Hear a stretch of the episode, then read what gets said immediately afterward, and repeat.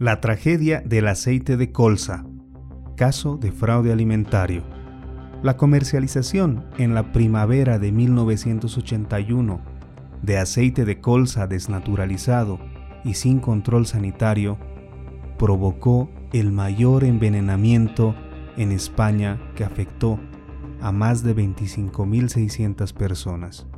El 10 de mayo de 1981, la prensa de España publicaba en sus portadas la muerte de tres niños y un adulto por neumonía atípica.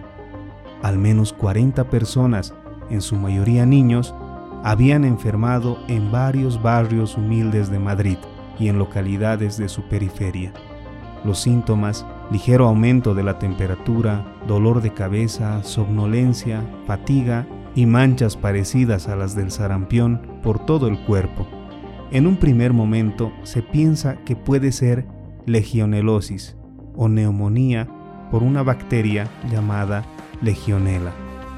El hecho de que no se produzcan casos aislados, sino que afecta a familias enteras, hace pensar a los médicos que la enfermedad se transmite a través del aire o del agua.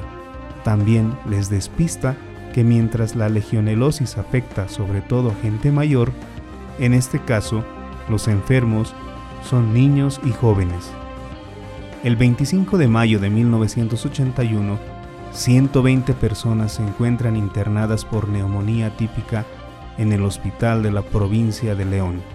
El mal tiene conmocionado a todo el país. Lo que ha surgido en los alrededores de Madrid se extiende en dirección norte, con una alta incidencia en León, hasta el norte de Portugal, la falta de datos y las contradicciones en la información oficial desatan la psicosis colectiva. Microplasmas que caen del cielo en aviones, que tiene origen en los pájaros, los pesticidas de los cultivos.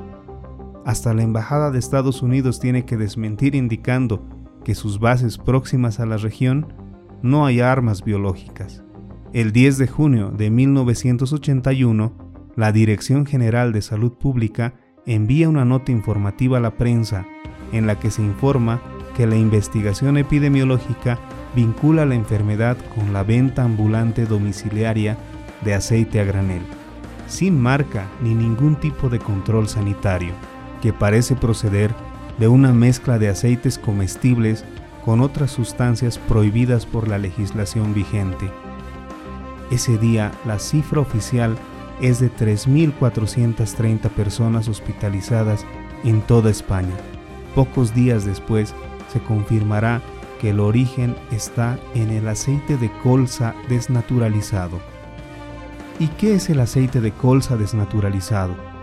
Lo que ocurrió es que para evitar la competencia con los aceites nacionales, la venta de aceite de colza natural, que es de uso alimentario, estaba prohibida en España y el que se importaba desde Canadá y norte de Europa le hacía falta una licencia administrativa. Entonces, para evitar ello, era sometido a un proceso de desnaturalización. Se le añadía un colorante para prevenir que fuera usado en consumo humano.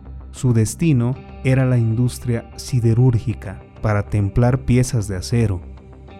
Pero una trama criminal importó este aceite desnaturalizado desde Francia y tras someterlo a un tratamiento que resultaría tóxico, se mezclaba con aceites comestibles y era vendido a granel como aceite de oliva o girasol, de puerta a puerta, en barrios humildes.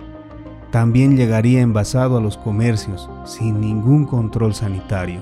Prácticamente la totalidad de este veneno procedía de la refinería de Raelca, en Alcorcón, Madrid, donde el aceite desnaturalizado era sometido a altas temperaturas que provocaban la formación de productos tóxicos como la anilina o el azobenceno.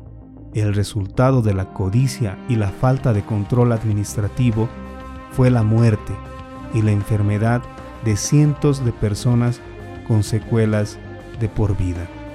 Varios centenares de víctimas, muchas de ellas en sillas de ruedas y con visibles secuelas, se concentraron el 21 de octubre de 1983 en Madrid para exigir responsabilidades Los afectados consideran que ha habido 4.800 muertos, pero la justicia reconocerá 1.700. El mayor envenenamiento alimentario de la historia de España deja tras de sí una enfermedad denominada síndrome del aceite tóxico, que causa a miles de personas problemas vasculares, lesiones en el sistema nervioso periférico y dermatológicas y afección de los órganos internos. El resultado es un paciente con debilidad muscular, astenia, calambres y dolores musculares, sin contar con traumáticas secuelas psicológicas. El 20 de mayo en 1989, después de varios años del suceso, se da a conocer la sentencia que resulta ser un duro golpe para los afectados. El tribunal estimó que ninguno de los acusados había cometido delito de homicidio, sino varios delitos contra la salud. Trece de los 38 aceiteros acusados fueron condenados por delito contra la salud pública, que apenas osciló entre seis meses de arresto y los 20 años de prisión. Solo dos condenados ingresarían en prisión.